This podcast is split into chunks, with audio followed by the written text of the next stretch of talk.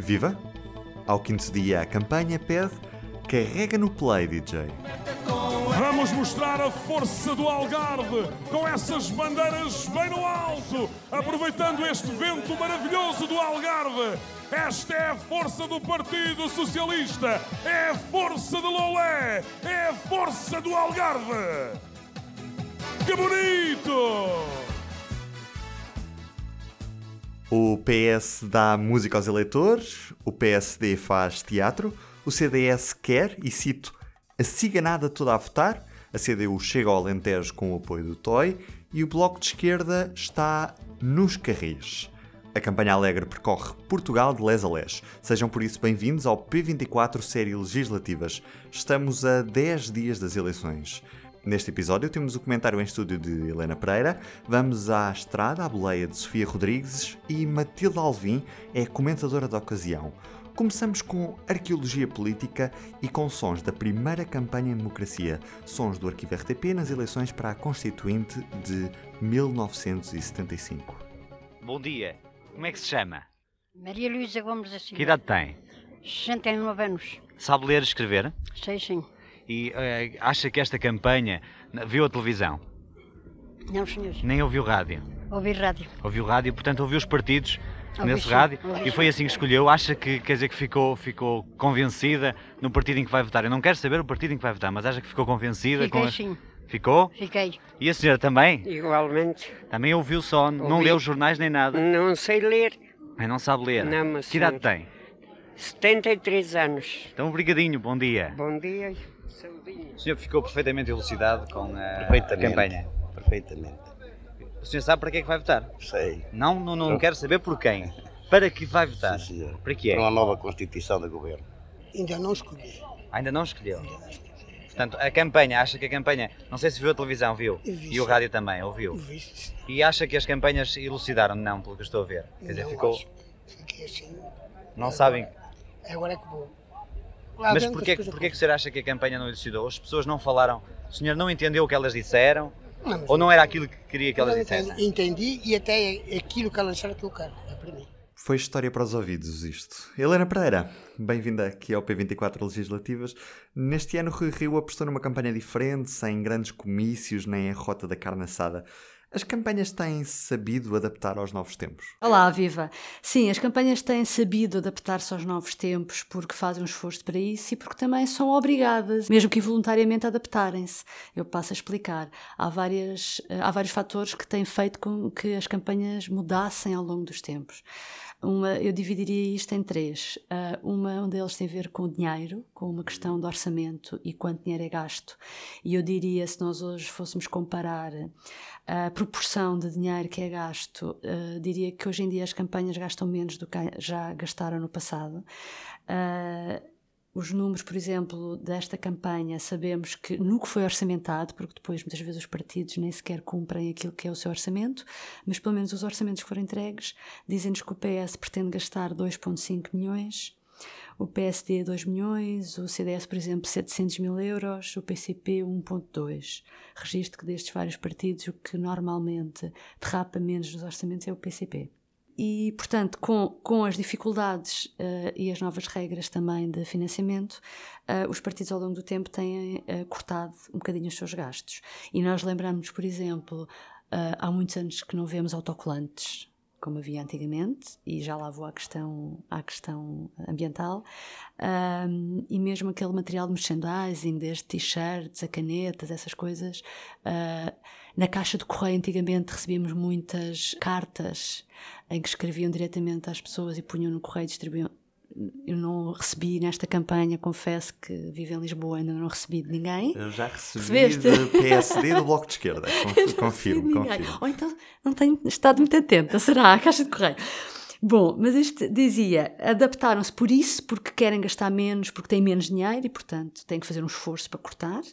Ah, adaptaram-se também porque há preocupações ambientais.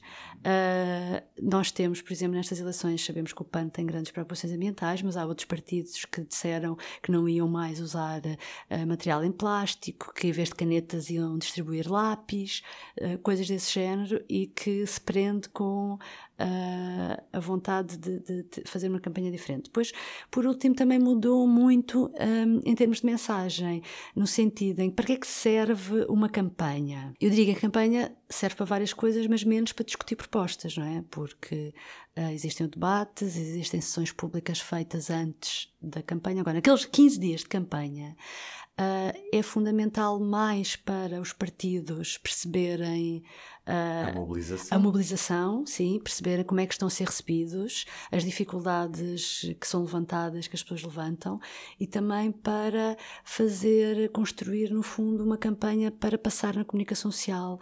E muitas vezes, uma coisa que antigamente se fazia muito, comícios, por exemplo, que hoje não, tem, não temos tanto, aos jantares, uh, porque a campanha, hoje em dia, quem é que se dispõe a sair de sua casa para ir jantar, uh, para assistir a um discurso de um, de um, líder partidário ou ir a um comício. A cada vez menos pessoas.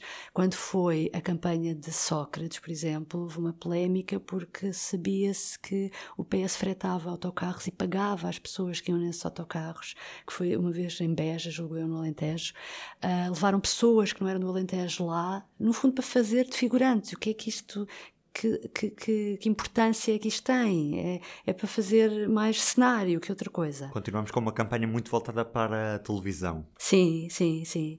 Uh, e depois para simular, para simular a proximidade. Porque é que a campanha serve também? Para passar junto às pessoas, a dar a, a, a conhecer o candidato como uma pessoa próxima, que está disponível para ouvir. Mas hoje em dia sabemos que a maneira mais fácil também de chegar a algumas pessoas, não, diria, não direi a todas, também passa muito pelas redes sociais. E mesmo aí há uma mudança muito notória. Temos, eh, por exemplo, o CDS, Assunção Cristas, faz vídeos para jovens que vão agora votar. Tem um vídeo interessante, por exemplo, para pessoas que acham que os políticos não interessam a ninguém e não querem votar e não estão a pensar se quer sair de casa no domingo para votar. Que sentido faz um vídeo de campanha se achas que os vídeos de campanha são todos iguais? E, sobretudo, porquê é que vais ver um vídeo do CDS quando se calhar nem sequer estás a pensar em votar em nós? Se eu te disser que tu podes não acreditar em nós, mas nós continuamos a acreditar em ti, tu acreditas? Isso realmente chega a mais pessoas do que andar uh, pelo, pelo país inteiro a falar uh, que não é porta a porta, não é? Ainda assim, os partidos não abdicam de andar pelo país inteiro. Não, porque quer dizer, vamos lá ver, há uma coisa que também seria imperdoável, que era que nestas duas semanas de campanha oficial eles não se esforçassem ou pelo menos não passassem a ideia que se esforçam, não é? E deixar algum, algum uh, território por explorar, ou não ir. Há uma preocupação, por exemplo, que isso mantém-se, de ir a todos os distritos, ou pelo menos aqueles onde tem mais eleitorado tradicional, isso é escolhido a dedo os sítios onde vão, uh, isso mantém-se, claro. Um, e, por exemplo, uh, eu lembro-me na altura, por exemplo, na altura de, de, Cavaco Silva tínhamos as grandes caravanas, em que eram carros imensos, uns pagos pelo partido, outras pessoas que se associavam, do, militantes. Pagava-se, lembras na JSD era muito forte nessa altura. os jovens que estavam nessa campanha, até alguns recebiam dinheiro para andar na campanha, uma coisa impensável hoje em dia, não é? Uh, quando foi. Há coisas engraçadas. Agora, quando estávamos a falar de como as campanhas mudaram, eu lembro que a primeira campanha que eu tive percepção do que é que era uma campanha eleitoral foi a campanha do Freitas do Amaral à presidência da República. Eu era miúda. E lembro-me de, por exemplo. 1986. 86, exatamente. Lembro-me dos hinos de campanha, que na altura era, parecia uma coisa muito moderna, porque ele tinha, tinha um hino uh, que era para a frente de Portugal, do Til Krasman. Era cantado pelo coro de Santa Mar do Eiras, portanto era uma coisa assim, assim mais profissional para a altura, não é? Mas eu lembro-me que de ser miúda e distribuírem hinos vários com uh, uh, músicas e letras atrativas, assim, assim alegres. Uh, então, bandeiras e coisas desse tipo também já não vemos agora. Aliás, se for, fores um comício, no início do comício distribuem as bandeiras em pano, não é aqueles materiais, uma parte deles em pano. na cadeirinha e quando acabam os comícios, muitas vezes vão uh, as pessoas da organização vão recolher as bandeiras para no, serem usadas no próximo comício. Nem é aquela coisa de levar a bandeira para casa que havia antigamente. Um, e portanto uh, houve várias coisas que mudaram. Nós estamos a falar deste tema neste P24 Legislativas porque Rui Rios está a apostar numa campanha diferente, uma campanha com menos rota da carne assada e com mais proximidade com, com o eleitorado, mas de uma forma completamente diferente. Como diferente está a ser esta campanha de Rui Rio daquela que foi a de Pedro Passos Coelho em 2015? Bom, uh, é muito diferente. Uh, Uh, recordava primeiro, uh, falando do orçamento, vamos começar por aí, porque para tudo é preciso, para fazer as coisas é preciso dinheiro, não é? Uh, o PST julgo que tem orçamento de 2 milhões para esta campanha. Ah, o ano passado, que é um valor abaixo do ano passado, mas próximo. a grande diferença aqui, por exemplo, o ano passado, um milhão de euros foi para pagar a campanha daquele que ficou conhecido um bocadinho como um mago o, o, mago brasileiro que ajudou Passos Coelho a ganhar as eleições. Chamava-se André Gustavo, tinha uma empresa de, de, comunicação, consultadoria, propaganda no Brasil e, e uh, veio para cá trabalhar com o Passos Coelho algum tempo antes das eleições, até ficou depois e acabou por ser dispensado já pela, pela liderança de Rui Rio. Na altura, um milhão de euros para a concessão da campanha. Rio orçamentou 150 mil euros para essa rúbrica nesta campanha e procurou fazer um, uma campanha mais ligeira nesse nível. Eu recordo, por exemplo, uh, o que é que foi essa campanha de Passos Coelho. Uh, fundamentalmente, tinham Uh, estudos de opinião diários, em que tinham um painel e todos os dias, em função daquilo que todos os líderes diziam, na altura António Costa, na oposição, e, ia testando a dinâmica da campanha dia a dia e, portanto, eles percebiam o que é que as pessoas tinham gostado, o que é que as pessoas não tinham gostado. Houve uma vez que Passo Escolha até foi um bocadinho antipático com uma pessoa idosa que se queixou, já não me lembro, das pensões ou qualquer coisa, ele fez-se um bocadinho agreste e perceberam que esse tipo de, de, atitudes eh, foi o dia que correu pior uh, e portanto é que também por isso é que houve muito trabalho feito que normalmente não é feito e, e por isso é que também Passos Coelho acabou a ganhar as eleições, numa campanha que eu diria que foi das mais profissionalizadas nos últimos anos. E antes das eleições eles tinham perfeita noção de que iam ter mais votos do que o PS. Rui Rio dispensou esse tipo, aliás, ele gosta pouco de sondagens, como costuma dizer, e realmente dispensou esse tipo de, de, de recursos, mas tem optado por fazer menos jantares, fazer umas conversas mais intimistas em que dá a entender que está disponível para falar com as pessoas. Um, e, e, por exemplo, só, só um pormenor: quando foi essa campanha de há quatro anos, esse publicitário brasileiro aconselhou Passos Coelho a não dar a cara nos cartazes. E se tu te lembrares, as, as, os cartazes dessa altura não tinham o que é normal, que é a cara do primeiro candidato. Falavam sobre indicadores, falavam sobre o país, mas não tinham porquê, porque eles testaram e a figura de Passos Coelho era uh, criava alguma repulsa nas pessoas por causa das medidas de austeridade e mais do que o partido era a figura do homem. E realmente é estranho, uh, assim, assim sucedeu e se calhar ele tinha razão, não sei. Pronto, um, isso também é uma diferença, a gente vê, não é, hoje em dia, dos cartazes, uh, e, e, e, tem piada porque Rio, que há uns tempos dizia que, que gostava de fazer aquelas caravanas e que tinha saudades das famosas caravanas do tempo do cavaquismo, acabou por eh, realmente adaptar-se e não foi por aí, não é? Obrigado, Helena. Vamos ouvir a Sofia na estrada, que está a cobrir a campanha do PSD, a contar como é que tem sido esta campanha diferente. O líder do PSD tem ensaiado uma campanha um pouco diferente.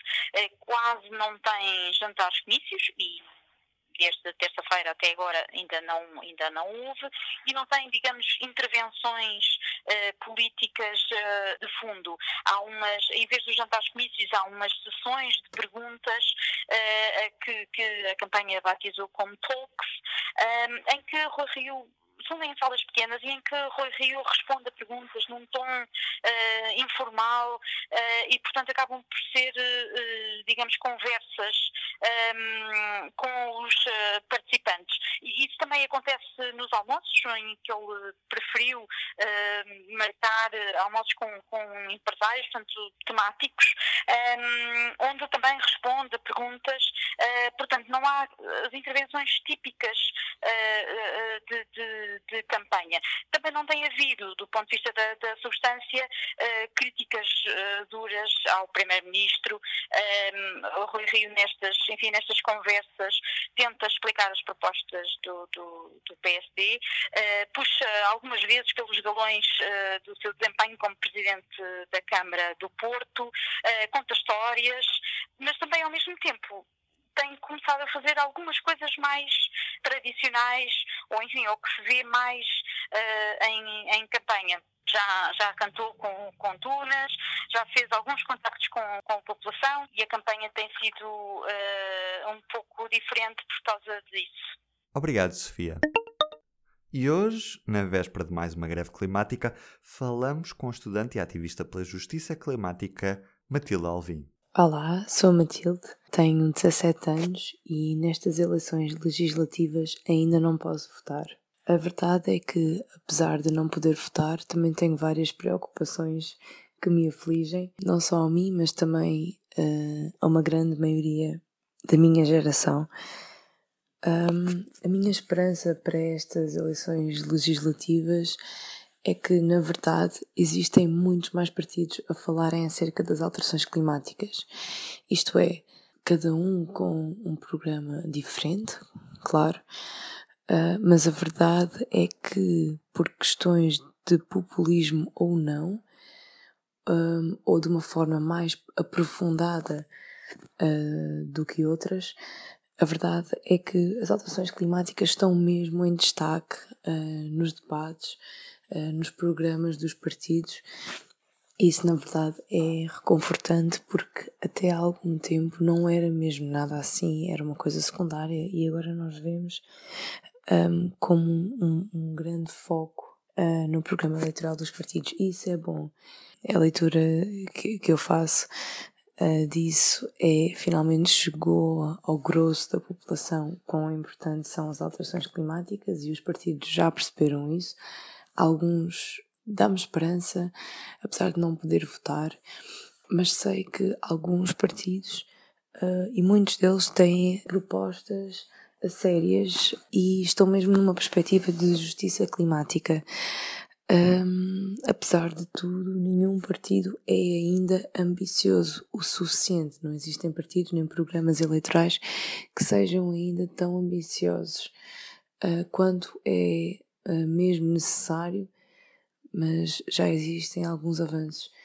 Um, acho que isto também está a ser impulsionado pela, pelo facto de ter havido há pouco tempo um, não só as grandes manifestações, mas a Cimeira do Clima, tudo isto está a criar uma conjuntura internacional e que depois se reflete na conjuntura nacional um, de grande preocupação política e desta vez não apenas nas ruas, mas também partidária acerca das alterações climáticas. Quero também sublinhar a importância destas eleições no quadro temporal, isto é, um, nós no ativismo referimos esta década como uma década extremamente importante. Esta é a última década que nós temos uh, para conseguir chegar a uma série de objetivos como a neutralidade carbónica etc. Uh, esta, é, esta é a única década que nós temos, a única década que nos resta para conseguirmos permanecer no 1 grau Celsius de aquecimento dos níveis pré-industriais e sendo que um, estas eleições legislativas, a legislatura vai ficar ainda durante uns bons anos, é preciso que uh, realmente fiquem um, partes que estejam realmente interessadas e numa perspectiva de justiça climática, porque uh, esta década é mesmo crucial. Obrigado, Matilde. E para fechar, um momento de descontração em modo sugestão. Como lhe disse no início deste episódio, o PS tem um DJ para animar os comícios de campanha. Eu não conheço a playlist, mas se há músicas que podem fazer referência à vontade de alguns socialistas em relação ao futuro dos acordos à esquerda, é esta a música é da Ágata, chama-se Sozinha, e é com ela que fecho este quarto episódio do P24 Série Legislativas. Este episódio teve produção, edição, guião e condução de Ruben Martins e reportagem de Sofia Rodrigues. Antes dos votos, passagens legislativas no P24. Estamos de volta amanhã.